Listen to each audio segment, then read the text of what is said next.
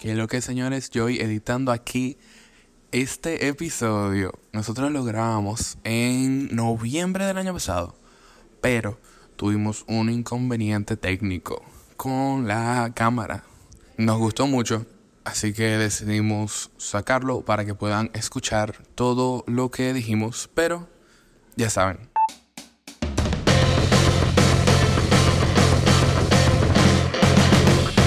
¿Qué lo que señores? Bienvenidos a otro episodio de No le llegaste podcast, un podcast donde hablamos de películas. Sin saber de películas. Tengo aquí a Camila al lado mío, Camila Neumann. Yo soy Joy y tenemos una invitada muy especial el día de hoy, Violeta Lockhart. Hola, ¿qué lo que? ¿Cómo estás? Bien, ¿y tú? ¿Y tú? Estamos vivos. Bueno. ¿Y quién tú eres? ¿Quién yo soy? Sí. Yo soy Violeta, soy mujer, soy cineasta, soy violinista em, y me encanta la gente, me encantan las personas. Eso, esa es la razón yo creo por la cual yo cuento historias. Eh, me gusta... ¿Tú cuentas historias? Yo cuento historias. Ella dijo que era cineasta. ¿Es lo que hacemos? No, pero es que un cineasta puede hacer muchas cosas. Yo Mm. creo que... No, ya. ¿Tato? No, eso, me encanta la gente. Eh, de hecho, tengo como, como esa maña, yo diría como de los guionistas, de, de ponerme a escuchar cuando la gente habla eh, en los sitios. That's de- so cineasta, en verdad. De que, oh my Sí. God, esta conversación Es la voy a escribir. Sí, no, o, o por lo menos tener una idea de, de qué está hablando la gente y cómo lo está diciendo también. Yo creo que eso es importante. eh, y observar también y, y pensar cuál es el backstory de la gente. Yo hago un poco eso también.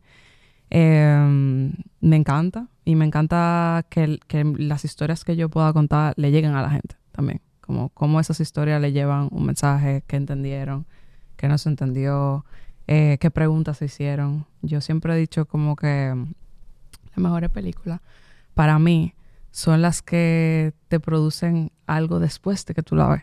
O sea, sí, tú la estás viendo y te puede producir algunas sensaciones, pero cuando se termina la película, ¿qué pasa? ¿No? ¿Con qué pregunta tú te quedas?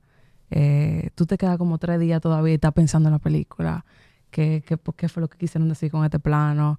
¿Qué era lo que le pasaba a este personaje? ¿no? Y yo pienso que, que el cine como que te invita a hacerte preguntas es el cine que a mí me gustaría que, que la gente se lleve también de mí. qué fuerte. ¿Cómo? es que sí, porque después, si tú te pones a pensar lo otro, es como que lo olvidable. Y es. Lo efímero, ¿no? Exacto. Ujú. No está mal, pero hay algo que al final desaparece.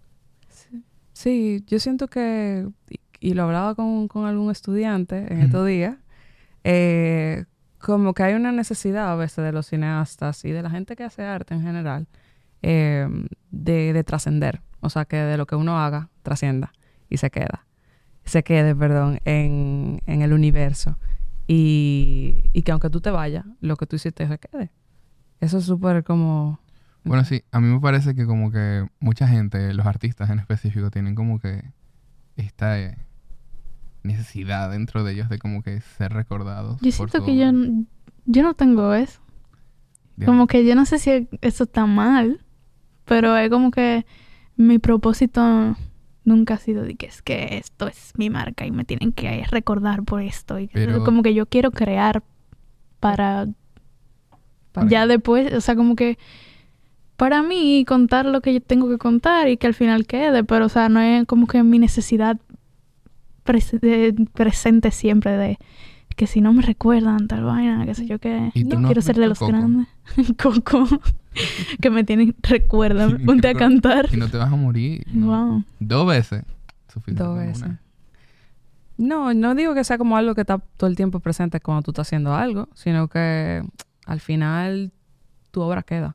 Eso es lo que quiero decir, como aunque tú te vayas mañana, tu obra quedó. Eh, yo puedo encontrarme con un corto de hace 10 años y todavía ese corto me puede hablar a mí, le puede hablar a otra gente, pero ya yo no soy esa persona que yo era hace 10 años. Eh, yo creo que eso es interesante. Hablando de cortos. hablando de cortos de hace 10 años. Um, nosotros acabamos de ver dos cortos tuyos. los cuales fueron Rosa y lo que hubiera pasado. Lo que pudo haber sido. lo que pudo haber sido.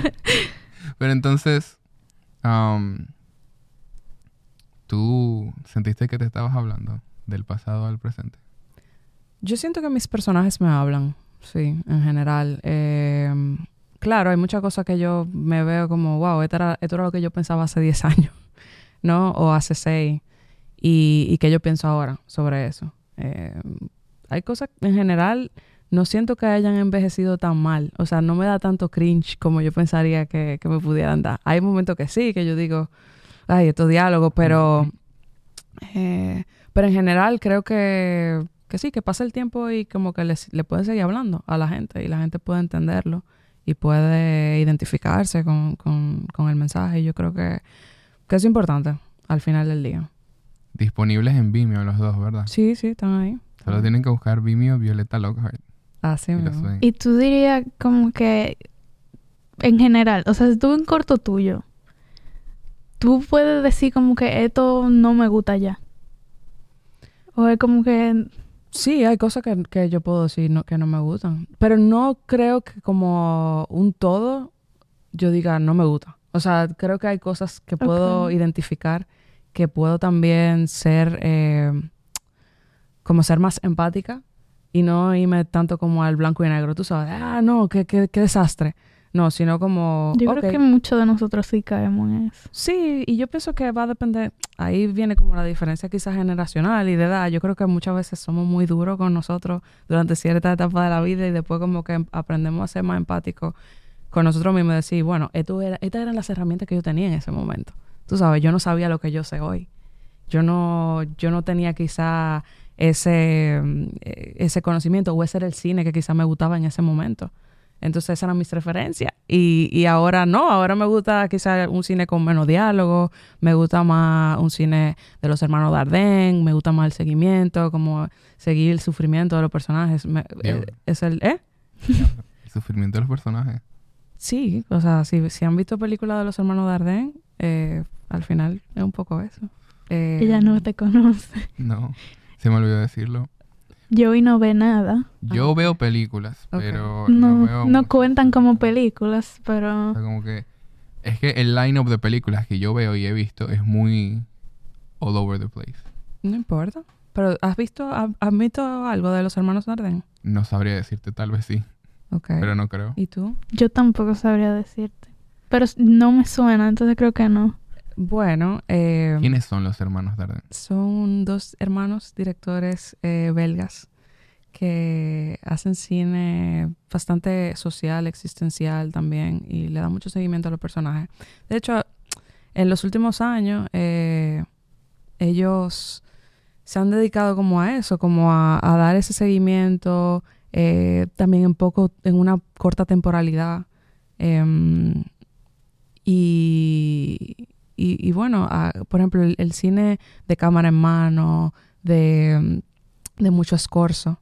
Se, se conoce, la gente le dice, bueno, más como tipo hermanos Sardén. Entonces eso es lo que ¿Qué es decía. Escorzo? Escorzo es espalda.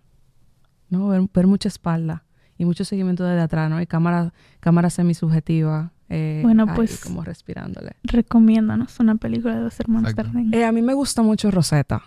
Es una Ah, película- claro, pero o sea, la recomendó así la primera clase de dirección y yo la tengo ahí en el watchlist desde hace Pero no la has visto. No la he No visto. visto. Ah. Entonces, bueno, por ejemplo, Rosetta es una película que un- una chica pierde su trabajo en unas condiciones paupérrimas, ¿no? En las que se encuentra. Y con una madre alcohólica, bueno, un montón de cosas, de, de problemas. Y no consigue trabajo. Entonces, como esa lucha durante pocos días, eh, ese seguimiento a eh, esta, esta vida en decadencia y esa dificultad social, ¿no? De poder conseguir trabajo. Em, sí, entonces esa sería como mi recomendación, una de mis películas favoritas. Y hablando de tu película favorita, de ellos, ah, ¿cómo tú empezaste en el cine? Que hubo una película como que te marcó y te dijo, oye, a cine. Wow. Creo que nunca me habían preguntado eso. Gracias por esa pregunta. Eh, mira, yo siempre hago la historia de que cuando yo hice el- eh, mi segundo máster en Barcelona, uno de los compañeros dijo que, que él sabía que quería ser cineasta desde el vientre de su madre. Y todo el mundo se quedó como que viejo. Qué ridículo. Sí. Y la gente le hizo hasta un... Yo creo que hicieron como hasta un meme de, de, de un bebé, como que quería hacer así, como una claquetica, vaina No, así. claro. No, como que quién... Eso no es verdad. Le Y- una Fujifilm antes de darle un y, exacto. Y aquí, o sea, en mi caso, donde ese cineasta, sobre todo yo que soy de, de otra generación, no era lo, lo más común del mundo y mucho menos para una mujer. Yo nunca tuve esa expectativa, honestamente. Sino que, mm, que como una película en sí, no te sé decir. Yo sé que, yo sé que, que, por ejemplo, una de las primeras películas que recuerdo haber ido al cine a ver, obviamente, o que me llevaron a ver, fue de que, mm, no sé si Pocahontas, creo que fue, con mi abuela que me llevó. Y lo que sí recuerdo mucho de, de esa etapa como de mi adolescencia era eh, rentar películas, ¿no? Como los videoclub. Y sí, o sea, yo me acuerdo que llevaba un momento que yo iba todos los viernes a rentar películas, y, pero las películas que llegaran, eh, llegaban eran bastante comerciales. Entonces, Me acuerdo de la última película que yo renté. ¿cuál fue la última? Era una de del Correcamino y el Coyote y era una hora y media de eso y yo, Dios mío, no puede ser que nunca yo vaya a rentar algo después de esto. Y sí, qué horrible en verdad. En verdad, yo tenía par. Yo, lo que yo hacía, bueno, lo que mis padres hacían, es que cuando me gustaba mucho una, la terminamos comprando. Qué chulo. Entonces yo tenía una colección de VHS. Y en verdad eran muy raros. Tenía de que una película de los tomates asesinos invaden París. Yo nunca la vi, pero me daba miedo el cover. Tú sabes que ahora pensando, como yo también vengo del mundo de la música, eh, Vienes del mundo de la música. vengo del mundo de la música. Uy. Toco violín también. ¿Cuál es tu canción favorita ahora mismo? Uy, ahora mismo, mi canción favorita. No sé, eh, canción favorita ahora mismo. Bueno, yo acabo de ir a un concierto de John Mayer, no sé si eso cuenta, pero, pero sí. Entonces no te gusta Taylor Swift. Una cosa no tiene que ver con la otra, No. pero yo no soy Swifty, no, yo no soy, yo no soy Swifty. Yo puedo escucharla, pero no. Vas a ir a, vas a, vas a verla. No es algo que todo- honestamente no soy Swifty, pero pudiera ir. O sea, yo no tengo problema. No tengo problema. Creo Bueno. que creo que tiene mucho talento también como directora, ¿eh? O sea, con los videos y eso que he visto. All to Well estaba bien. Creo que creo que, que tiene talento. A good debut, en verdad. ya saben, si alguien quiere llevarla a darle la Ah, taquilla sí, me para ir a puede. Taylor Swift. Me En verdad, a mí también, porque ¿qué- ¿quién soy yo para rechazar una taquilla gratis de Taylor Swift? Me pueden llevar, me pueden llevar. ¿Tú quieres ir, Camila? No. ¿verdad? Yo sí la rechazaría. Oh my god. Qué horrible. No, yo la yo me pueden llevar, yo yo la iría puedo. solo para decir, hey, vi a Taylor Swift. Yo tengo tarea Wow. y no me gusta Taylor Swift. Lo que te iba a decir de la música es que eh, cuando yo estaba en la orquesta sinfónica juvenil, me acuerdo que una amiga tenía un CD de Yo-Yo Ma tocando a Ennio Morricone, que para mí es uno, es uno de los eh, compositores de banda sonora más increíbles. Y yo me acuerdo que yo me enamoré, o sea, de ese, de ese CD, lo quemé, en ese, en ese tiempo se quemaban los CD, lo ponía cada rato, no sé qué. Y entonces por ese Bueno, y lo CD... escuchaste mucho, así que también lo quemaste. Sí, las dos cosas. Y entonces eh, estaba, por ejemplo, la banda sonora de Cinema Paradiso. Increíble. Y, Ese era uno de los VHS que yo tenía también. y entonces nada, eh, fue como, por la música yo llegué a Cinema Paradiso. Yo no había visto la película. Yo primero escuché la banda sonora y la banda sonora fue la que yo dije, no, yo tengo que ver esta película. Y yo la vi, yo diría que sí, que esa quizás fue la película que me hizo como decir, el cine es una cosa increíble, Qué yo amo el cine y, y yo quiero morirme así, como que todo, tú sabes, como, claro, la parte como también de romance, pero también como ese amor al cine, ¿no? Y, y empecé a sentir... y a Películas eso. sobre películas, en verdad. ¿Qué Pero tú la viste de el eso? Cinema Paradiso. De chiquito. Yo no me acuerdo. Oh Pero yo sé que me gustó. O sea, como que me acuerdo. ¿Qué te gustó? cosa como que yo me acuerdo del sentimiento que me hizo sentir. No me acuerdo del plot, pero me acuerdo de que, de que no, quillado no, no quedé. no te Que quedas callado. eso es mucho para decir de las películas. De Wow, pero tú cogías quille y pique desde tan niño. ¿Cuántos? No, no, no me quilló, entonces, en verdad, Por película, digo. claro, dime. Ok. Hay veces que uno dice, y este tuyo. Hay películas que son tan malas que hasta un niño de 5 años puede decir. Es verdad, verdad. Te doy, te doy toda la razón. Pero, ¿qué tú piensas de las películas sobre películas? Me encantan. películas? Me encantan. Tú tienes, por ejemplo, películas como La Nuit Americaine, que es sobre película. Tú tienes Ocho y Medio, que me encanta también. No la he visto. Ah, me encanta esa película. Eh, sí, hay varias películas. Cine sobre cine, siempre, para, yo creo que para los cineastas siempre tienen un, un significado especial porque uno se identifica. A mí me gusta mucho, pero yo, he- o sea, he escuchado varias veces que, que no, que ya tan alto. ¿Cómo así? O sea, dentro de el círculo estudiantil, como que no, como que no quieren Es que- ver eso ya. Es un chin cliché. I Pues, don't care. I don't care. I like it. I like it. O sea, yo siento que va a depender también cómo se trate el tema, pero ¿Viste The Fablemans? sí, también me gustó. A ¿Te mí gustó? no. A mí me gustó. Bueno, yo solo vi... ¿Y a ti? Yo solo vi la primera mitad. Y ¿Qué te pasó? mientras Camila y yo estábamos viendo la primera mitad. Estábamos en mi casa y él se fue después. Pero la cosa es que nosotros estábamos, la empezamos, grabamos un episodio del podcast y yo me fui. Pero entonces durante esa primera mitad, nosotros pensábamos que Seth Rogen y la mamá de. de. Steven chavito- de Spielberg. Nosotros pensábamos que ellos eran hermanos de sangre. ¿Qué? Entonces nosotros estábamos como que. No puede ser. Sí. Nosotros estábamos como que Steven Spielberg está loquísimo. ¿Cómo él hizo esto? Que, y él esperó que sus padres se murieran para sacar esta película. Pero ¿por qué ustedes llegaron a esa conclusión? Eso es lo que Es no, no- le estábamos estábamos- prestando mucha atención prestando porque atención. estábamos esperando la cosa para el Ah. podcast y Entonces- era... O sea, no me culpen, no, lo- no culpen a Spielberg. Hubiera- O sea, si ustedes estaban No, o sea, eh, No, no, no, lo que yo no estábamos- estoy culpando. Yo estoy diciendo que, tristemente, yo siento que si eso hubiera sido así en el guion, me hubiera gustado Ah. más. Yo también. Yo, es que Como que me más la drama, cabeza. ¿no? Yo dije, diablo, él. Tú ves. Y entonces cuando la pone di que a ver el video, como que that's crazy. De que, mira, mamá, lo que hiciste. Con el tío. Sí, sí, sí. Me gustó el mono. Y Paul Dano. Ella me gusta mucho, a mí me gusta mucho Michelle Williams. Ah, yo pensaba que estabas hablando de. No, ¿eh? el mono. Del mono. Me gusta Ella es la monita. Yo sé que yo no he visto muchas cosas de Michelle Williams. ¿Ustedes Ella está en con, la, con Ryan Gosling. Blue Valentine. Eso. Pero no me gustó mucho. Para mí ahí fue que yo dije, wow. Como que, claro, Wow, Michelle Wright. sí, como Michelle Williams, como, mira, ella le va a ir, le va a seguir. Le va a ir bien. Le va a ir bien, le va a ir bien. Qué bueno ver a los jóvenes talentos. No, no, no. O sea, obviamente ya, ya, ya, ya había hecho varias cosas, pero esa en esa película particularmente, claro, va a depender del tono. Eh, yo siento que ese, ese tipo de cine a mí me gusta mucho, que es el cine que tiene un tono más naturalista, que es más cercano a, a la realidad. Entonces siempre me voy por ahí. Por eso como que me llega. Fue muy triste esa película, pero yo cogí un pique y no me acuerdo por qué.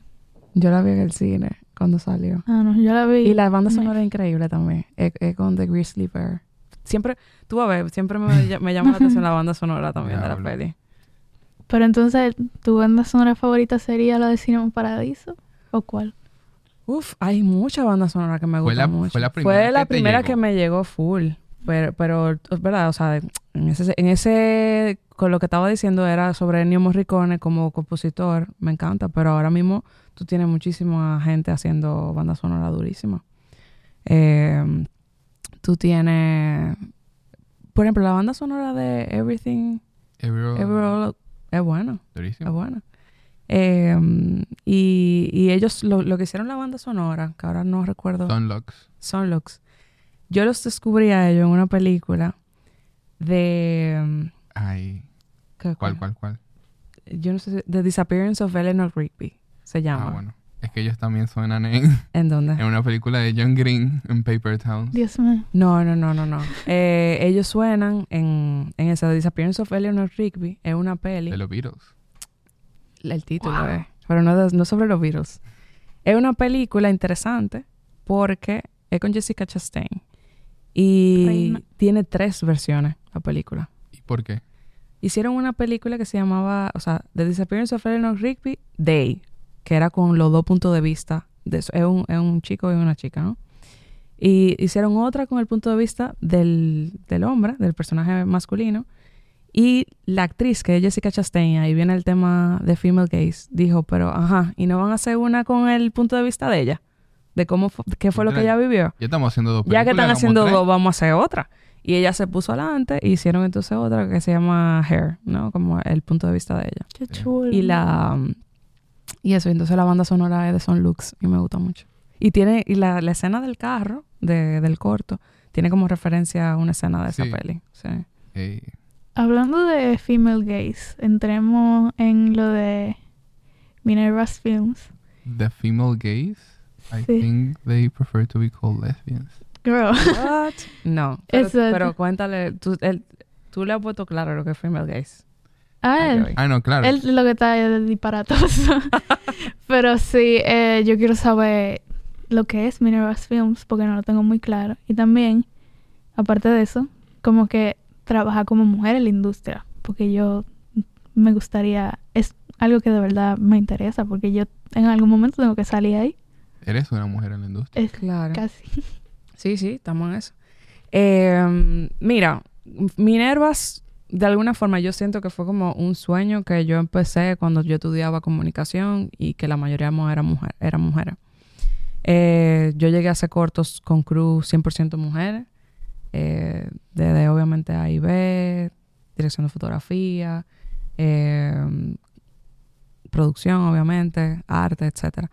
Y yo dije, conchale, se siente bien. O sea, no es que sea excluyente, ojo, para nada. Yo he trabajado con muchísimos, por ejemplo, directores de fotografía, hombres, buenísimo, y me ha encantado la experiencia. Eh, y he trabajado también con crew que son eh, con, con más hombres. Pero no tiene que ver con eso necesariamente. Minervas no es excluyente a los hombres, sino a ese female gaze, que es lo que queremos eh, transmitir a través de, la productora. Nace en el 2020 eh, a la raíz de tener un proyecto documental con mis socias, que son eh, Alexandra y Virginia. Y empezamos a desarrollar un documental que se llama Así Ganamos, sobre lo que fue la campaña de la buena política que llevó como diputado al- a José Horacio Rodríguez al Congreso. Una campaña ciudadana, sin recursos, y decidimos contarlo a través de un documental. Entonces, cuando decidimos, ah, bueno, vamos a formar la empresa para poder trabajar toda la parte de la ley de cine y eso, eh, ¿cómo le ponemos? Esa era la pregunta, ¿cómo le ponemos? Y yo, le, yo digo, bueno, vamos a ponerle Minervas porque había sido nuestro seudónimo para el concurso de Fonprocine que habíamos usado y ganamos. Y ganamos desarrollo eh, documental. Y Minervas viene eh, tanto de la diosa de la sabiduría de las y las artes, como de Minerva Mirabal. Y mm, cuando yo estaba en la universidad, yo había creado una compañía que nunca registré, y ese fue el problema, típico error de estudiante, eh, y que era Mariposas. Y Mariposas venía de ahí, como de esa idea de vamos a hacer un cine de mujeres, un cine sobre estos personajes femeninos que no recurran a los estereotipos, que, que estén más pensados para proyectar otro tipo de, sobre todo de mujer dominicana o, o de imagen de mujer dominicana y también del hombre. O sea, a veces siento que nos quedamos encerrados en no, este el, el tipo de mujer es así. Y tiene que ser la típica doña que atiende en un, un bar y que es la mamá de no sé quién, pero quizás no es ni siquiera eh, un personaje principal, sino siempre relegado a lo secundario. Y, bueno, entonces Minervas viene un poco de ahí, eh, de tener esa como sensibilidad en la mirada, en el tratamiento de los personajes, de tener una conciencia más profunda sobre qué es lo que estamos diciendo, si podemos trabajar incluso temas políticos como, como lo estamos haciendo con este documental, temas sociales, temas realmente que promuevan algún tipo de reflexión, no solamente para hacer dinero, porque incluso este documental no, no tiene esa Mm. finalidad, tiene una finalidad muy particular de, de llevar un mensaje de que algo, eh, un movimiento ciudadano, cuando la gente se, un- se une, puede conquistar espacio de poder, ¿no? Y, y eso es lo que pasa eh, también en el cine. Entonces tú me dices, bueno, ¿qué, qué, qué pasa con las mujeres? Yo nunca tuve, como dije antes, no, no tuve referente. La primera mujer en estrenar una película, estrenar, porque hubo, había una, una mujer que se llamaba María Stephanie, no sé si saben algo de ella, que llegó a hacer algo, algunas piezas documentales en alrededor de los 30, 29, eh, en el gobierno de Horacio Vázquez. Pero obviamente el cine, hacer cine siempre ha sido muy caro. Entonces, las mujeres donde estábamos, en espacios eh, del hogar, o sea, cerrados, no, no teníamos tanto acceso a estar fuera haciendo otras cosas. Y, y entonces, cuando yo vine a ver una película estrenada, dirigida por una mujer, en el caso de particular, co- co-dirigida, eh, fue la de Laura Amelia Guzmán, cuando estrenaron Jean Gentil. Yo dije, wow, ok, una mujer dirigiendo o co-dirigiendo. Y luego Leticia Tonos con La hija natural. Pero eso fue los otros días, señores. Sí. O sea, literal, fue los otros días. Como cuando yo era estudiante, ya yo había hecho cortos cuando, cuando eso pasó. Y entonces tú te quedas como, como, bueno, hay que crear más referentes. Las mujeres tienen que entender también que lo que, lo que ellas tienen para decir es importante. Tú sabes, eh, yo me acuerdo, yo fui en el 2014 al Festival de San Sebastián, me, me metí, le estaba un poco contando ahorita. Me metí como prensa, yo tenía una columna que escribía aquí un poco de mi experiencia viviendo fuera y estudiando fuera eh, guion. Y me metí en el festival y logré como entrevistar a algunas directoras que me interesaba conocer. Entre ellas, por ejemplo, Marjan Satrapi eh, y, de, manera particular Isiar Boyain, que es una directora española, que tiene una película, eh, por ejemplo, que se llama Te doy mis ojos. Con Isiar, yo le pregunté qué ella pensaba sobre esa visión femenina y la representación que había en el cine. Y ella me dijo algo que siempre se me ha quedado y que siempre me ha hecho súper sentido. Óyeme, si las mujeres son el 50% o más de la población mundial, ¿por qué las historias que se están contando en su mayoría son de hombres? O sea, de la visión de los hombres. ¿Por qué? Si somos 50-50. Entonces, hay un tema ahí que tiene que ver con los guiones, que tiene que ver con el tratamiento de los personajes, que tiene que ver con la dirección también. Entonces, todavía hay una brecha y la gente no le gusta que uno diga, pero, óyeme, es súper evidente. Y yo empecé en ese momento, yo creo, o, o no sé si en ese momento, pero quizás desde que yo hice mi tesis, yo empecé a observar, oh, ¿quién dirigió esta película? ¿Una mujer o un hombre? Y yo lo, yo lo veía. Y yo decía, hmm, esta película, mira, trata, por ejemplo, Soy esa, en verdad. sí, ¿Es que se Sí. siente? Sí, no, yo me acuerdo, hay una película que se llama, creo que fue Last Night, Last Night. Y es sobre infidelidad, por ejemplo. Y, y también te presenta dos puntos de vista, el punto de vista del esposo y, el, y de la esposa. Y yo me acuerdo cuando yo la vi, yo dije, wow, esto se nota que lo dirigió una mujer, porque la infidelidad está tratada desde el punto de vista del hombre, es más físico, y desde el punto de vista de la mujer, no llega a pasar nada físico, pero hay un, hay como una conexión ahí intelectual y no sé qué. Y es como que full. Cuando una mujer quizá es infiel, ojo, ojo, o, o lo que significa como la infidelidad quizá para una mujer, termi- puede terminar siendo como más esa parte intelectual o de conexión.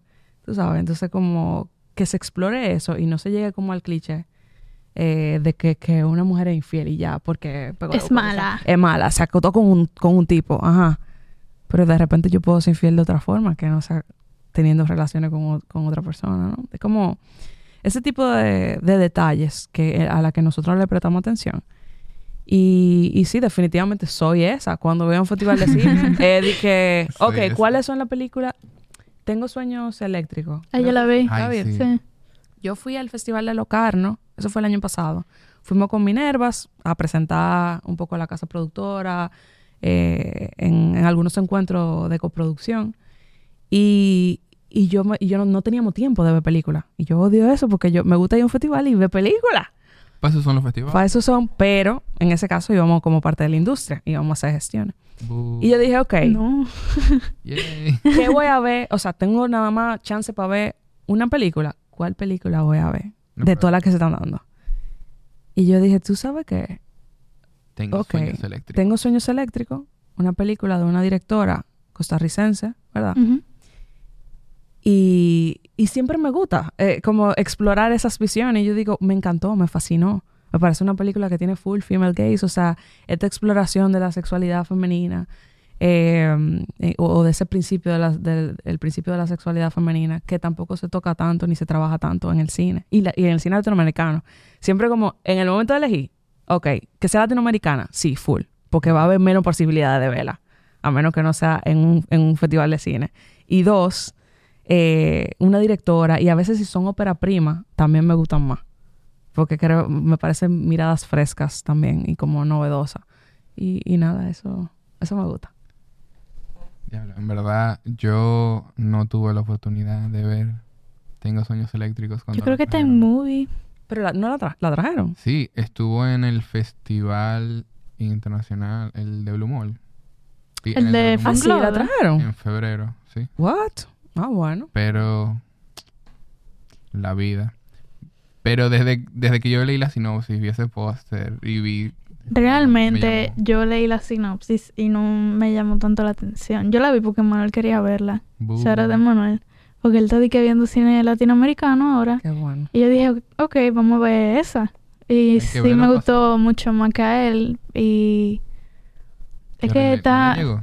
Sí, él le gustó, pero a mí me gustó más. No sé. Tal vez eso. Eso fue lo mismo que le dije, que tal vez eso. Y que hay cosas que yo le encuentro más apego que él.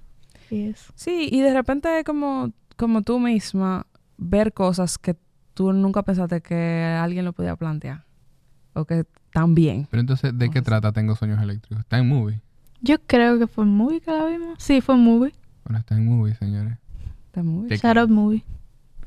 Es de una chica que sus padres como que se separaron y ella está es un coming of age de ella creciendo y como que tuve la relación que ella lleva con su madre y con su padre y porque ellos se separaron y cómo es cada uno y Pero lo más importante es el despertar sexual. O sea, realmente tiene que ver con. Tiene eso. sueños eléctricos. Verdad. no pero eso del papá es horrible en verdad Diablo. eso es como demasiado mírala esa dos mírala Es fuerte, pero, pero bueno, creo que, que es un tema que, que hay que poner ahí. Y, y sí. Mira, y si tú pudieras preguntarle algo a nuestra audiencia, ¿qué sería? Preguntarles algo. ¿Qué les quiero Cualquier preguntar? cosa. Em, tengo que conocer a la audiencia. Nuestra audiencia está... ah, no sé, nuestra audiencia es como mucha gente de Gente- estudiantes estudiantes de cine, normalmente. Y gente que le gusta el cine en general. Gente que le gusta el cine. Y si pudiera preguntarle algo sería... ¿Quién es su directora favorita? Hey. quién es la tuya Exacto, ¿quién es la tuya? Uf, tengo muchas. Pero ahora ¿Tú no te mismo... contraté a Greta Gerwig el otro día? Sí, El otro día. No, no, ya, El yo- otro ya día. hace mucho ya que me la encontré. Pero Greta me gusta mucho. Eh, me gusta mucho Naomi Kawase. Me gusta... La última que más me ha gustado es... Espérate, que a veces yo con los nombres soy... Pero, ¿tú sabes cuál? La de Petit Maman. ay increíble Y- ¿Cómo que se llama? yo no estoy segura pero ella no fue la misma que hizo Portrait Sí, Portrait of a Lady on Fire. ¿tú sabes cómo se llama? Y Mm, ¿Verdad, no? Yo estaba buscando yo ni sé por qué yo te pregunté no me la voy, no Qué me horrible. no Es me la voy a perdonar. Es una posibilidad de que yo me sepa el nombre de ella. obviamente cuando tú lo buscas lo tres momentos de que ah pero ajá Ay, Dios, pero mira, se me olvidó.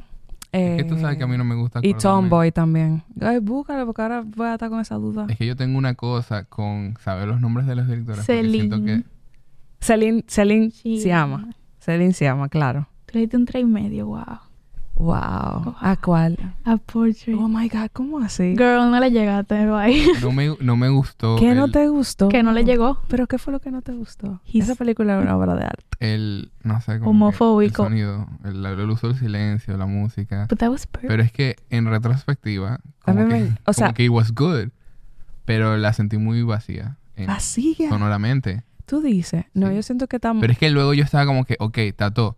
Entonces, tal vez es como que están usando la sinfonía tanto, y entonces es como que they're doing it on purpose. Pero no sé, yo también la vi una vez y le puse tres y medio, pero Mm. tres y medio es algo bueno, porque esa es la cosa también. tres y medio es algo bueno tres y medio como que ok No, no, no, tres y no, medio bien. para Portrait no estoy de acuerdo. No estoy de acuerdo con un tres y medio. Yo Pelea. necesito que tú lo veas de nuevo. Mira, mira, Porque yo voy a pelear por esa película. Yo siento que... I love it, con- it's a good movie. Yo no estoy diciendo, pero esa es la cosa, tú ves. Es que Mira, tres y cada vez que yo veo de que una película de tres y medio, yo di que mensaje a la gente y le digo, why did you hate this movie? O sea, O sea, y, y tú... entonces, literal, el otro día, Camila vio Miriam Miente y le dio tres y medio. Y yo le dije, ¿You hated it? Y entonces ella me dijo, no, es muy buena. Y yo estaba como que, ah, Tato, es un tres y medio. o sea, que ya ustedes es que el cuando tres tú medio bueno. y medio de cinco. Es que tres y medio no mal, es bueno, piensas tres y como medio es bien. Suena bien. Sí, pero si estamos evaluando en base a cinco, tres y medio no me parece Pero suficiente es que el para tres y poder- medio es llegando a cuatro, no llegando a tres. No, no, no. Es que como quiera se oye precario. Está todavía en tres y medio. De- yo creo que merece un cuatro. Por lo menos. Yo le di un Yo le di un cinco. No, Con esa película es perfecta. yo sí, yo siento que tal, no sé. Es que también a mí no me gustan mucho las películas de periodo. Ah, Entonces, That's on que- you. Porque esas películas Sí, son muy pero es que, buenas. ¿y quién está dándole el rating tuyo? claro, entonces como que para hacer una película de periodo y para tener todas esas cosas de sonido, a mí me parece que el 3.5 fue bien. Porque sí me, it was engaging, me gustó la historia. It was so good. El fucking librito, wow. Me gustó más Petit Maman. Pero obviamente tiene que ver algo con quién soy yo. Y pero la bueno, historia. Petit Maman también me Petit gustó no mucho. es Little Está- Women, pero en francés. No. Petit Maman es como de una niña que habla con su mamá chiquito también. Está en. HBO. Ay, Esa está en cierto. HBO. Sí, creo que sí. yo me Yo acuerdo la de ese vi, plot. No la he visto. la vi el pero- año pasado. Tú ves, mira. Ah, Es que... mira, estas películas yo le he dado tres y medio. Yo leí tres y medio. Tres y media Ferris Bueller, ¿verdad? Qué Sí, horrible. leí tres y medio a Tres y la película medio de Mario pa' Bros. que- Crazy Aparentemente, Stupid en Love mi mente, demasiado. La película de Mario Bros. Yo no la vi, yo no la he visto. No sé. lo mismo- Aparentemente en tu mente, mi of a Lady in of a Lady on Fire. ¿Tuviste Alcarraz? Claro. ¿Cuál Carla- era? Carla Simón es otra. Alcarraz sí, esa sí merece menos. Pero no, ¿Cuál es? pero a mí me gusta más Verano de 1993. sí. ¿Tú viste la, la Verano de 1993? No. ¿Y de qué están hablando ahora? Carla Alcarraz Simón. es una película catalana. Sí, catalana. Y es que mi problema con Está Alcarraz. ahí. Sí. Señala. Mi problema con Alcarraz fue que como que la historia, no tengo idea de qué como que película. son, Tato, son como que Tienes que ver. pequeñas cápsulas de como que la vida de ellos. Pero yo sentía como que, Tato, yo entiendo, estamos viendo pequeños momentos de su vida, pero como que yo sentía que no estaban, el hilo de la historia no estaba ahí. Como que era demasiado disperso lo que Ujú. estaba pasando. Ujú. Y maybe I didn't care that much about them. Y esa es la cosa, que yo siento que no me importaban lo suficiente de los personajes. Entonces yo estaba como que, ¿por qué están haciendo estas cosas? Porque, Porque, tú sabes, no sé. porque tenía como, sobre todo un punto de vista como más hacia lo colectivo, ¿no? Como a, a la familia y a esa, y a Exacto. esa pequeña comunidad. Pero, Es que al final yo estaba como que, ¿por qué el papá está tan quillado? Y entonces a mí me molesta cuando una gente está molesta en la película y yo no entiendo, ok, sí, pero está siendo como un poco irracional. Entonces yo quiero que me, no que me expliquen, obviamente, pero como que, que me demuestren por qué. ella, ella es una de mis directoras favoritas también. Diablo, yo yo tengo, yo tengo, un- no, yo tengo, eh, en mi casa tengo un póster grandísimo de verano de 1993 que fue su ópera prima y que ganó en Berlín, por ejemplo. Ya ya ha ganado dos veces. O sea, las dos películas que ha hecho, las dos veces ha ganado en Berlín. Y, y Verano de 1993 es una película súper biográfica eh, con una niñita de seis años, creo que, que tiene, y donde la madre muere, la mamá de ella se muere y su papá también había fallecido, basado en la historia real, eh, por, por VIH. Y, y entonces, claro, ella pasa a vivir con el hermano de su mamá y su esposa en un verano. Y tiene que adaptarse a una nueva familia. El- y es desde el el punto de vista de- de, de 1993, Wow. de esta pequeña Dijo el niña. título. Y, y es como el duelo visto. De nuevo, vuelvo con, con la otra película que yo sé que a ustedes les gustan y que de otra directora. Que también me gustó mucho. El duelo visto a través de los ojos de la niña. La niña no entiende lo que es la muerte todavía, ni que acaba de perder a su mamá. Entonces, como también esa transición de adaptarse a una persona nueva que es su mamá. Y, y, me parece una película preciosa, como, como termina ese arco del personaje, eh, lo que es llorar o lo que significa como, como atravesar el dolor. Es súper, súper linda. Y me recuerda otra peli que es la de Charlotte Wells. Ustedes la vieron, seguro. Aftersun. Aftersun. Que también nos sitúa como un poco en- a, a un plano eh, Es semi-biográfico. que fuerte spoiler para Afterson. ¿Cómo que spoiler? ¿No? Y para no las otras no. No, para la otra. Para nosotros no te importa porque... No. Y After Sun sí. Es que hemos hablado bastante de Afterson ya. Ah, bueno. Pues entonces- Pero igual, es que yo ya conecté. Yo conecté porque yo sé lo que pasa en Afterson, pero... No, o sea, yo estoy hablando de, sobre, solamente de, de poner ese punto de vista de, de las niñas, de repente, eh, que casi no se ha visto. Y vuelvo y digo, ¿por qué ese female gaze es importante? Es ver esa mirada o ver cómo, cómo sufren o cómo atraviesan situaciones personajes femeninos que casi no se ha visto eh, con esa sensibilidad. Y entonces, cuando tú encuentras eso, Charlo- en el caso de Afterson, que también es una, una ópera prima, yo creo que son dos películas, de hecho, que estaría bueno programarlas en algún tipo de, de ciclo, eh, una detrás de la otra, porque creo que, que conversan. Está chulo eso, ¿no? Sí, eh, yo me pongo a la orden. Eso es lo que digo. O sea, creo que hay muchas cosas pasando y, y me parecen miradas súper frescas porque son nuevos, nuevas miradas y nuevos puntos de vista eh, que no se han contado y son necesarios. Hablando de directora, hay una película que yo la vi el otro día y no le llegué para nada, pero es, ¿Cuál? es de que es súper importante y es, wow, increíble. La Ciénega. La Ciénaga, de Lucrecia Ciénaga. Martel. La Ciénaga. Ok, no le llegué, no entendí, me tomó días verla y no sé qué hice mal porque después entro a Letterboxd y está todo wow, increíble, tal cosa, Es que esa tal es una cosa". película de estudiante de cine, tú sabes. No, yo pienso que igual, eh, creo que a medida que más películas diferentes tú vas viendo, más te va abriendo a- al cine en general. Y son películas más contemplativas, son películas eh, que requieren quizá un poco más de atención. En este, en este momento creo que la atención está muy dispersa en general. Eh, y por eso a veces hay cosas que pueden pasar desapercibidas. Pero mi, mi recomendación es volverla a ver. Eh, Lucrecia es interesantísima también el tema sonoro con Lucrecia. Ella ha venido aquí, ha dado talleres Eso sí estuvo muy bien esa película. y También eh, los actores muy naturales y eso. sí, Pero no le llegué. No le llegaste. No. Es que también yo siento que cuando uno ve una película, tiene que ver mucho el momento en tu vida en la que la estás viendo, También. el momento en el mundo en que la estás viendo. Porque yo he visto películas que son de antes. Y yo... De antes. de antes. Películas viejas. Clásica. Y yo digo, ok, Tato, hace 10 años entiendo cómo hubiera sido revolucionario, pero ahora, eh, o sea, me tengo que poner los lentes de hace 10 años O sea, yo para sí, llegarle como la gente le llegó. sí le Entonces yo entiendo todo que La eso. Ciénega suena que es viejísima. ¿Tú la viste? No, digo. Yo ni sé nada que yo te pregunté ya. Pero ajá, todo eso sí yo le llegué. Y también como que el espacio, como que tú has También tenido que bien que vivir no en ese espacio película. obligado. Tú, tú puedes acabarla si tú quieres. es que no tengo cómo acabarla porque no le llegué. O Yo sea, creo que yo, yo creo que lo que tú dices es importante, yo, y de, de en qué momento tú estás de tu vida cuando tú ves ciertas películas. Por ejemplo, yo creo La Gran Belleza, que tú, que tú veías de, lo- de mi top four, es una de mis películas favoritas. Pero a veces la vuelvo a ver y digo, wow, porque esa película me tocó tanto en ese momento. Pero igual, hace 10 años que salió esa película.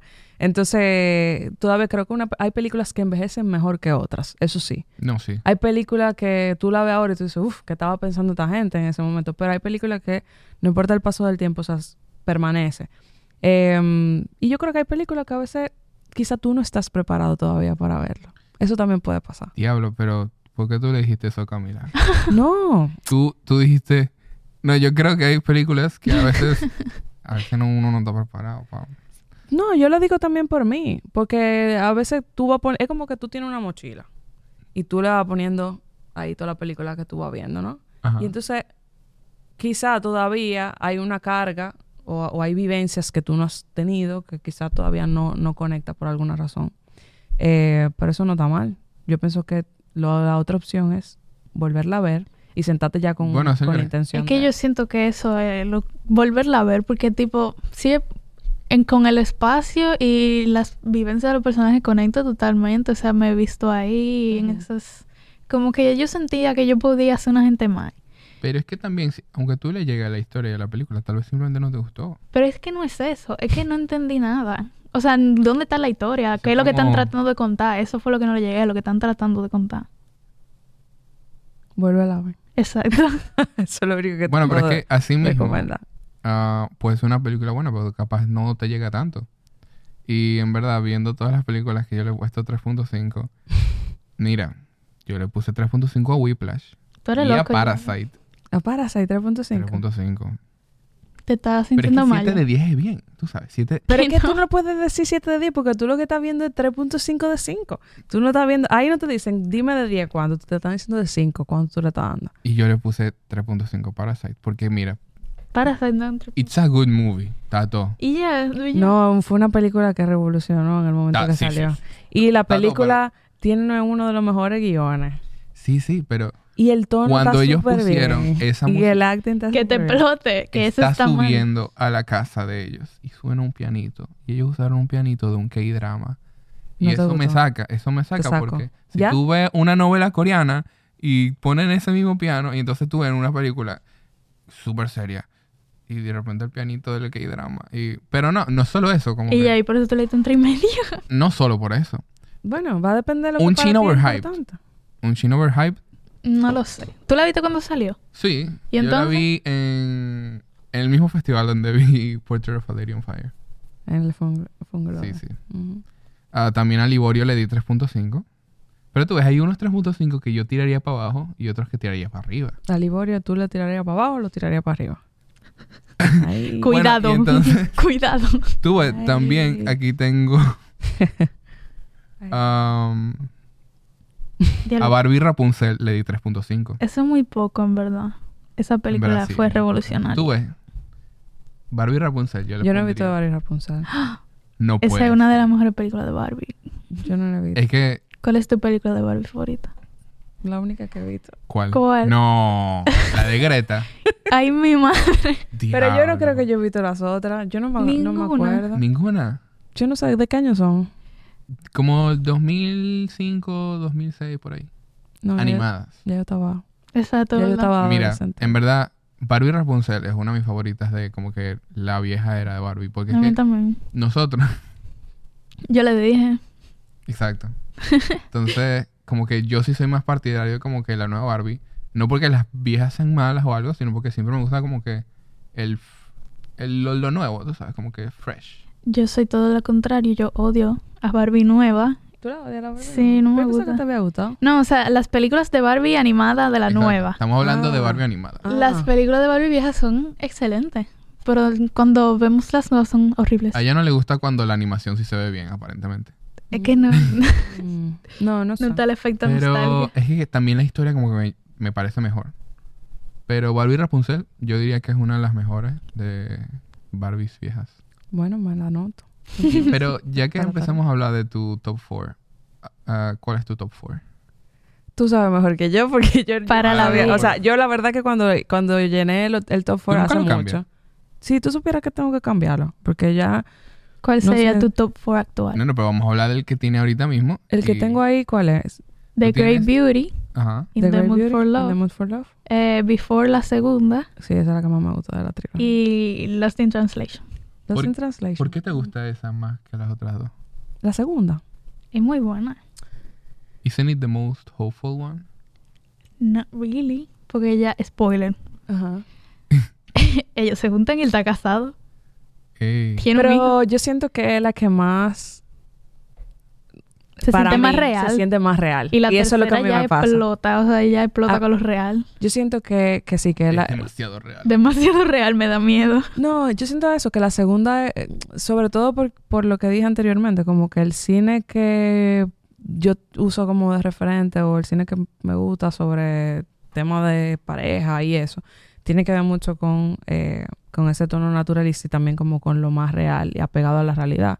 Entonces yo claro, esto es algo que pudiera pasar normalmente, ¿no? No, es como el ambiente ni la situación ideal para tú encontrarte con un, viejo amor, ¿no? Es como hay un conflicto ya de entrada, eh, hay un tiempo que pasó, la gente, ya tú puedes ver, ve- puedes ver como la evolución y también un poco como crear tu propia historia de qué pasó durante este tiempo que ellos no, no tuvieron juntos, que no se vieron, que nunca se encontraron.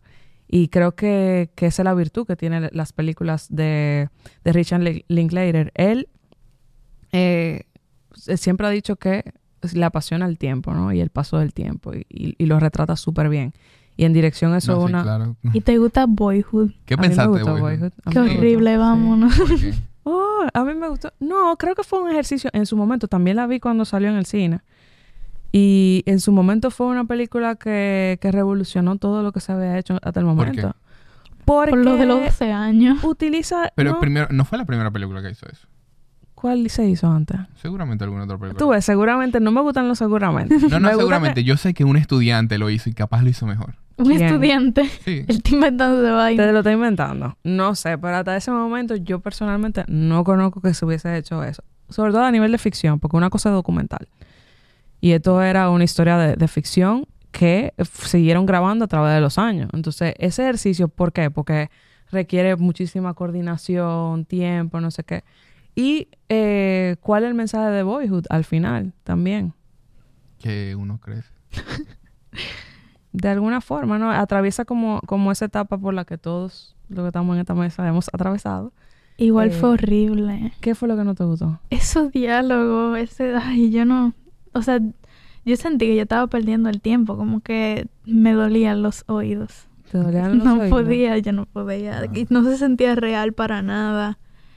No la sopor no soporté. No me gustó. No sé, tal vez No si yo la veo, soporto. No no, sé, soporto. tal vez si yo la veo ahora me pienso otra cosa, pero yo estoy yo estoy hablando de cuando la vi en el 2014, creo que fue, Pero tú lo hiciste Eh, el 2014, fue hace 20 años. hace casi 10 años. Diablo. El Ay. año que viene el 2024. Ay. Entonces, Uh, en ese momento sí, era como como eso. Entonces, creo que que que, que Linklater hace el ejercicio de de trabajar el paso del tiempo, de capturarlo eh, y también a través de la trilogía súper bien. Sin embargo, quizás en el caso de Boyhood te molestaron los diálogos, pero lo- los diálogos de la, de la trilogía te molestan. No. ¿Por qué? Porque se siente como más fluido. Aunque sean diálogos que tú no ves normalmente, como que no te, que no te parece de que, ay, un tipo te conoce, no te diría. Sí, yo considero que sí, porque son gente que que no se conocen y están y es un vaina, un, vaina, un- una trama superficcional. O sea, tú estás tratando de conocer en un día a una persona a la más profundidad que tú quieras. Entonces, obviamente, las preguntas no van a ser de que súper superficiales, sino que se va a ir más por lo dramático, diferente. Entonces, yo sí no me molestan. también uno puede hacer una mala película después de haber hecho una buena. También, es verdad. Ah, yo no he visto Boyhood. Ah, Obviamente. Pero entonces, In the Mood for Love. Ah, esa película me encanta. Yo tengo que verla de nuevo. ¿Qué tanto tú lloraste cuando viste um, Everything Everywhere All At Once? ¿Qué tiene que ver eso con su top 4? ¿Qué tiene que ver eso con mi top? Everything At Once tiene todo que ver con Wong Kar ¿Con Wai. qué? ¿Por qué? Porque son asiáticos. ¿Por qué? Eso es lo que tú estás La, diciendo. la escena, ¿Qué escena? la de La In de... Another Life. Ah, ya. Ya, pero no, o sea, yo no compararía... Entonces no lloraste. Yo voy a decir algo muy Everywhere. unpopular, en verdad, ahora mismo. ¿El qué? A mí no me gustó tanto eh, Everything Everywhere. Yo no sé si... Yo siento que si yo la viera, viera de nuevo, tampoco como que... Yo siento que... Yo no puedo, yo no puedo decir nada en contra Pero sí me gustó mucho cuando la vi. Es así, Y es así una película que revolucionó el cine. Camila y yo la vimos y por lo menos yo, Yo lloré yo lloré mucho. Cada ¿De vez, verdad? yo no puedo pensar en la película sin llorar. Yo me mareé. también. De Me la mareé. No, me mareé. me acuerdo que fue con, con un grupo de estudiantes. Colors. Fui con... Me invitaron un grupo de estudiantes. Ah, profe, vamos. Y también fue un súper error ir en la última tanda. Eh, estando cansada. Y yo estaba... Wow, estoy, estoy mareada. Eso casi no, No me sé, pasa. es, es que cuando yo la salí, cuando yo terminé de verla, yo dije, diablo, no, ya me retiro, yo no voy a poder hacer algo que le llegue a esto. Ah. Pero luego uno dice, no, en verdad. Se Pero- logra. Pero en In the Mood for Love, eh, de manera particular, o sea, es una película que me gusta mucho porque, de nuevo, trabaja, eh, eh, tiene que ver con, con una relación amorosa, una relación casi imposible. La, casi todas. Yo no, yo porque no he visto la Tres gran belleza. cuatro. Sí, 3 de 4. La gran belleza también, in a way. Yo- Ok, pues cuatro. No es... Bueno, sí, porque al final la What? persona está... ¿Eh? No, pero, ¿Qué, qué pero pasa? sí, sí. Sí, sí, sí. ¿Qué? ¿Tuviste The Great, The Great No. Beauty? ¿Y qué va a haber? Yo no he visto ninguna de estas cuatro películas. Ah, wow. nada. Ok. Bueno, en el caso de The Great Beauty, yo siento que Sorrentino, ahí yo me enamoré de, Sorre- de Sorrentino, de Pablo Sorrentino, eh, como director. ¿Por qué? Porque trabaja un tema también personal, en este caso desde el punto de vista de un escritor, eh, ya en una, en una edad donde tú te cuestionas qué yo he hecho hasta aquí, ¿no? Y yo creo que eh, es parte de la vida, tú cuestionate qué tú estás haciendo y qué tú has hecho, ¿no? Y, y qué cosas tú quieres seguir haciendo. Y hay una de las escenas que para mí, yo siento que me cambió, y aquí está lo que te decía al principio, de, de cuando una película te cambia, o, te, o cuando tú terminas una película, tú dices, ok, esta película me dejó esto. Hay una escena en esa película, que no es un spoiler porque no, no es tan relevante lo que pasa. Pero el protagonista está con una chica, es probable que vayan a, a- a hacer algo, a tener algo, Uy.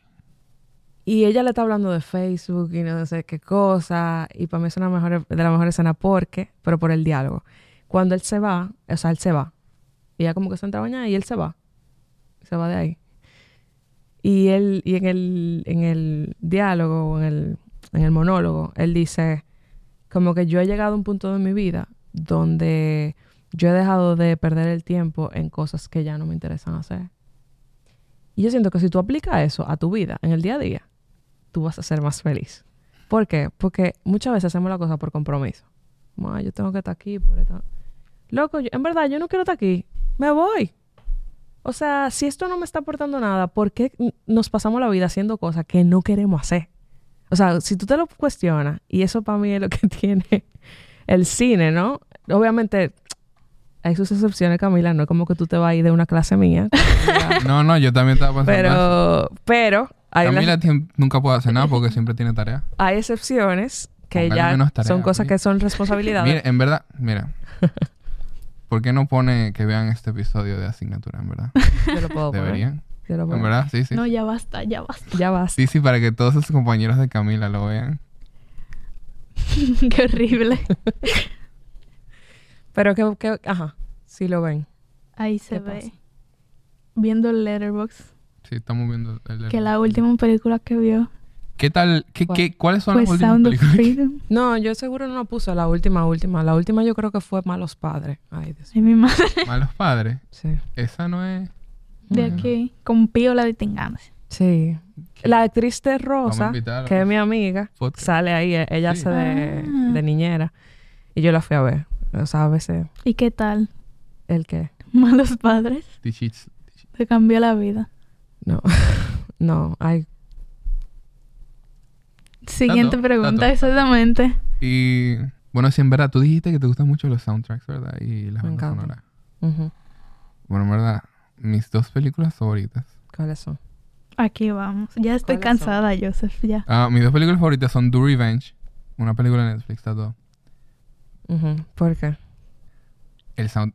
Muchas, muchas razones, muchas, muchas razones. Pero el soundtrack también es durísimo.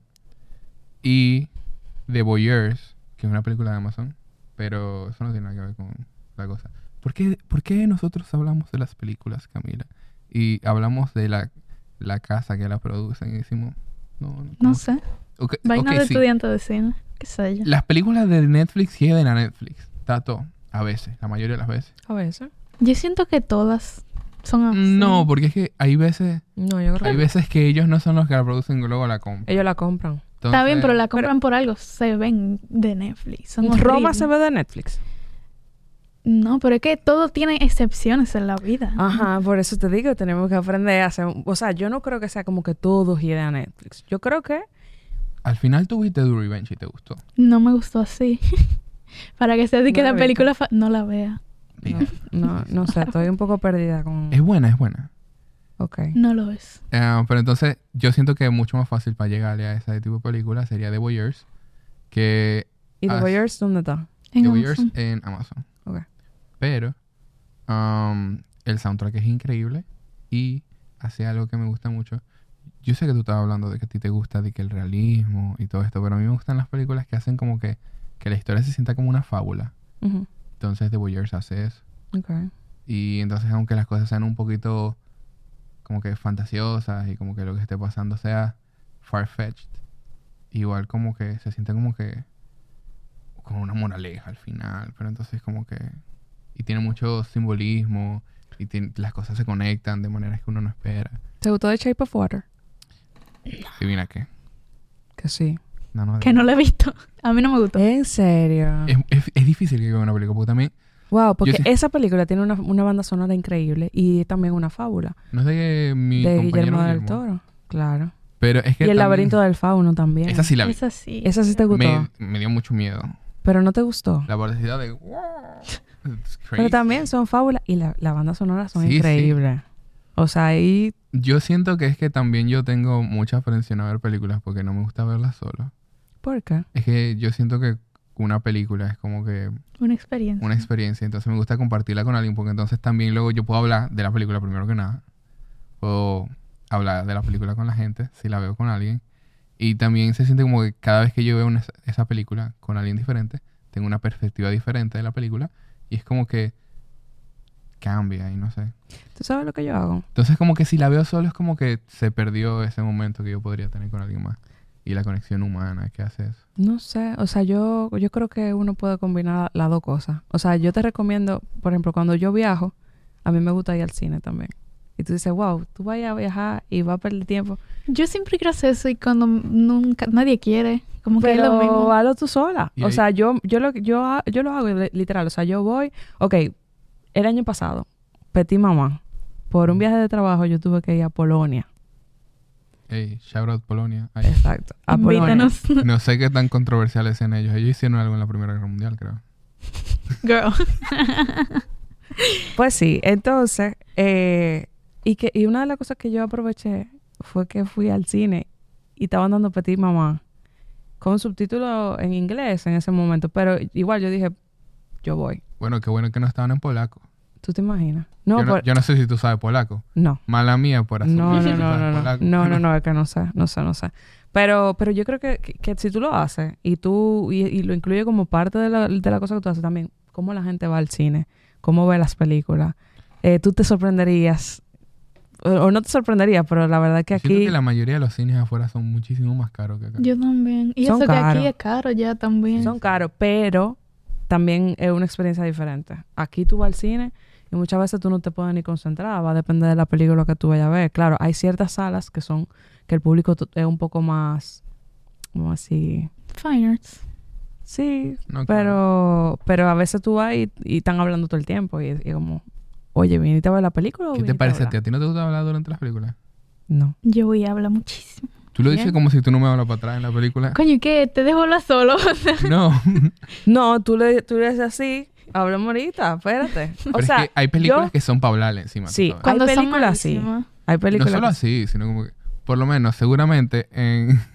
Es que, seguramente en Lady Porter for Lady on Fire. Tú hablaste. Seguramente. girl, Dios mío. Eso estaba llenísimo. es que para mí la única película que tú le hablarías encima es una cosa que sea malísima. Porque es que el- después lo otro que tú vas a decir, que loco, la semiótica así, en medio de la película. No, no, yo, yo- o sea, bueno, con mi mejor amiga que es Tú dices actriz. como que, ey, este plano. a Exacto. veces nosotras cuando vamos al cine juntas, que ya me hace falta, porque no vive aquí, pero íbamos al cine y era como que nos pasábamos el cine dándonos codazos, Exacto. tanto para una cosa buena como cosas malas. O sea, si son cosas malas, como tú estás como Pero tú, pero no estamos hablando. O si es una cosa increíble, como que y nos damos codazos, pero Camila no y yo hablamos. hacemos eso, pues yo sí le hablo.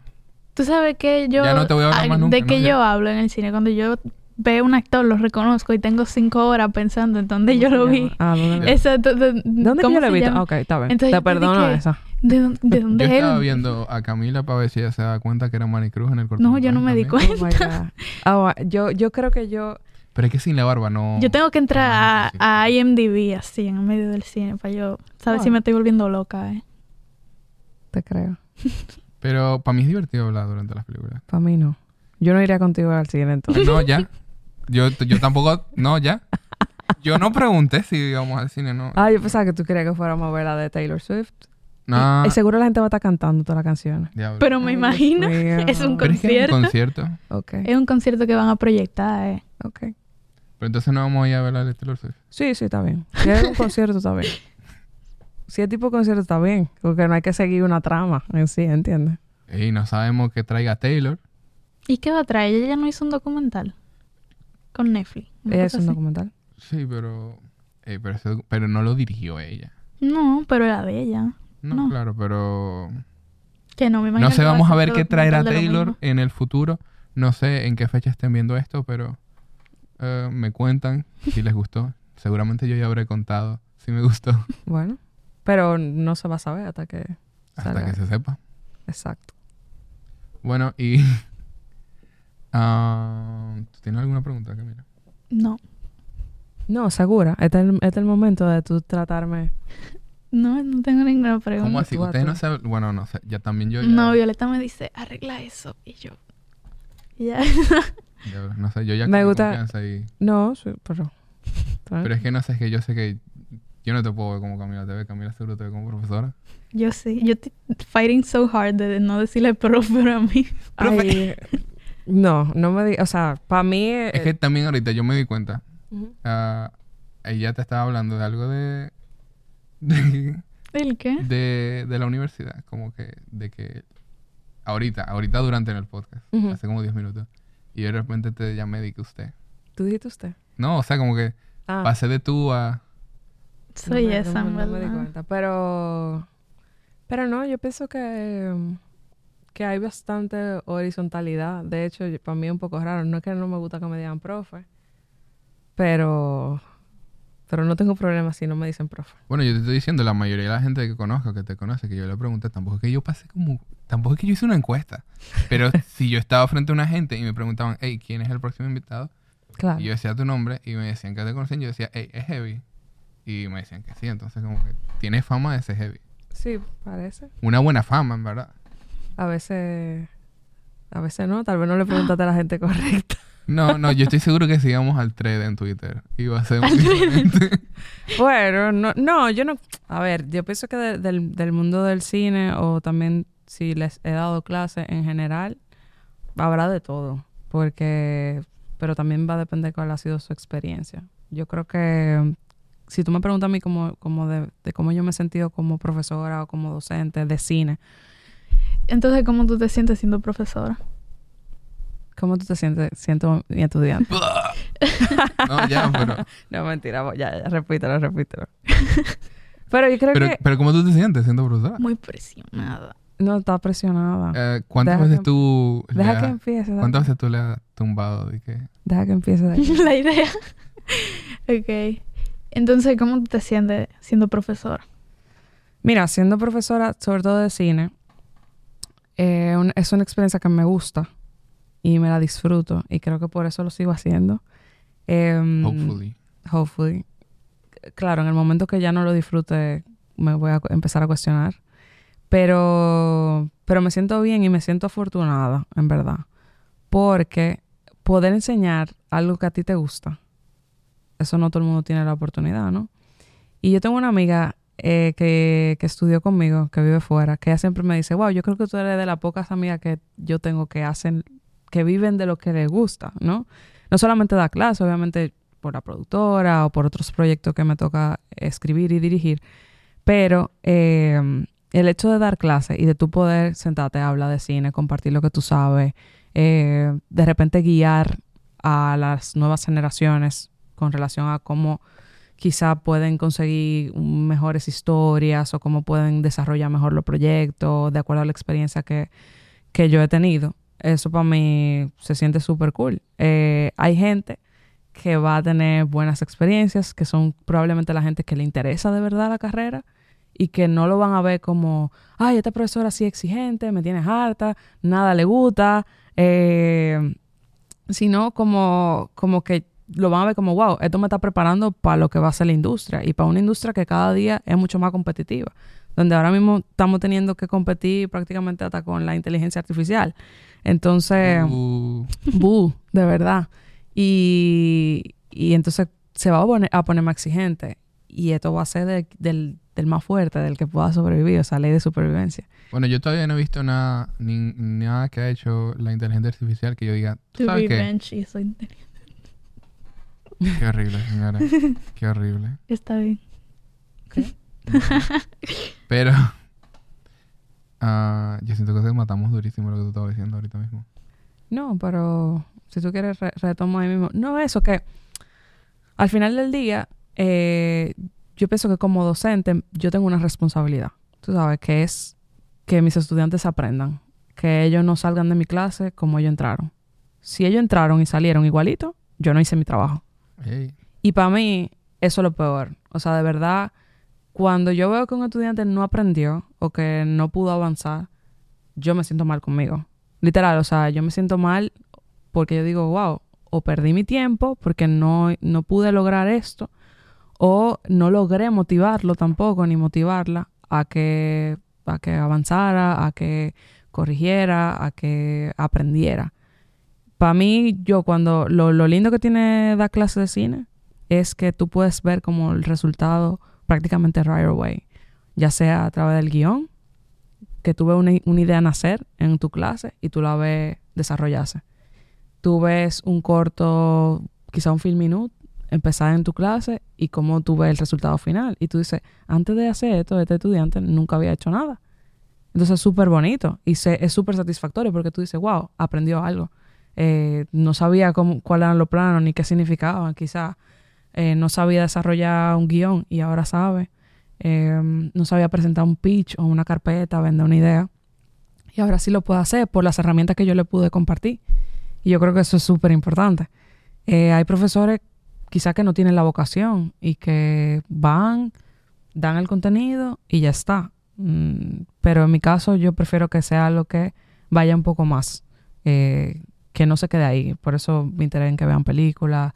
Mira, vieron tal cosa, vamos a hablar de Oppenheimer, vamos a hablar de, de Barbie, o sea, ¿qué, qué, qué, tan, qué está pasando en la industria. También que sean estudiantes que estén aterrizados y en contacto con la realidad. A veces hay estudiantes que están muy ensimismados, que están nada más pensando como en, en yo, yo, yo, y también son a veces ajenos como a la realidad que, que les rodea. Y tampoco yo pienso que, que debemos de formar cineastas así. Eh, porque el cine, a pesar de que es algo que nace de forma muy personal, también su fin último es que la gente lo vea. Claro. Y, y quiero cerrar como con eso, como con esa idea, y vuelvo a recoger un poco como si esto fuera una estructura circular del, del episodio, pero con lo que empecé. A mí me encanta la gente. Entonces mis estudiantes son también la gente. Son gente- Eh, Qué son lindo. gente y, y me encanta conocer las historias y poder aportar a que esas historias que quieren contar sean lo más que funcionen lo mejor posible, número uno, y segundo, que sean lo más apegado también a lo que ellos quieran contar que, que se necesita que se cuente.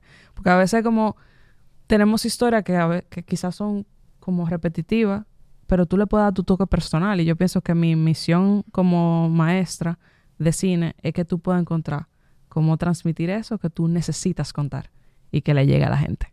Entonces, sería eso. Qué lindo.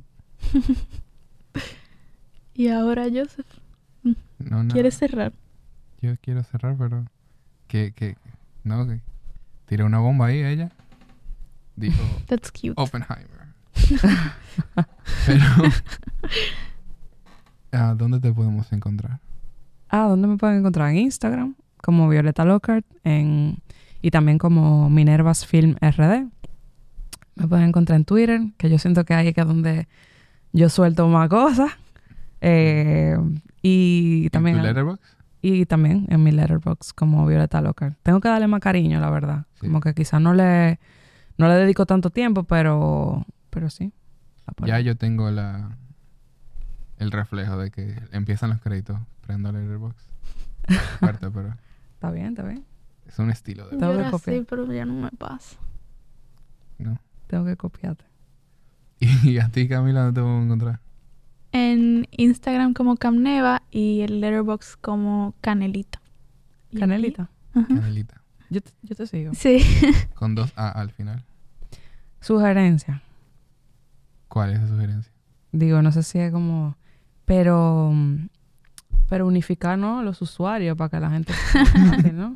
Es que ella no quiere que la gente. No quiero que me encuentren. Ah, por odiosa. No, pero ya, lo- si la gente quiere encontrarlo, lo van a encontrar. Está linkeado en todas partes. con el Ah, eso sí. Mm, ok. Pero nada, a mí me pueden encontrar como arroba notbadjoey en todas partes. Ah, Instagram, Twitter, She's ah, coming. Letterboxd, Spotify, todas partes. Y a nosotros como podcast nos pueden encontrar como arroba no le llegaste en Instagram, TikTok, YouTube, Spotify, Spotify. Apple Podcast. Y todas las lugares. plataformas de podcast. Y nada, señores. Y bye. Bye. Vean películas. Incluyéndote.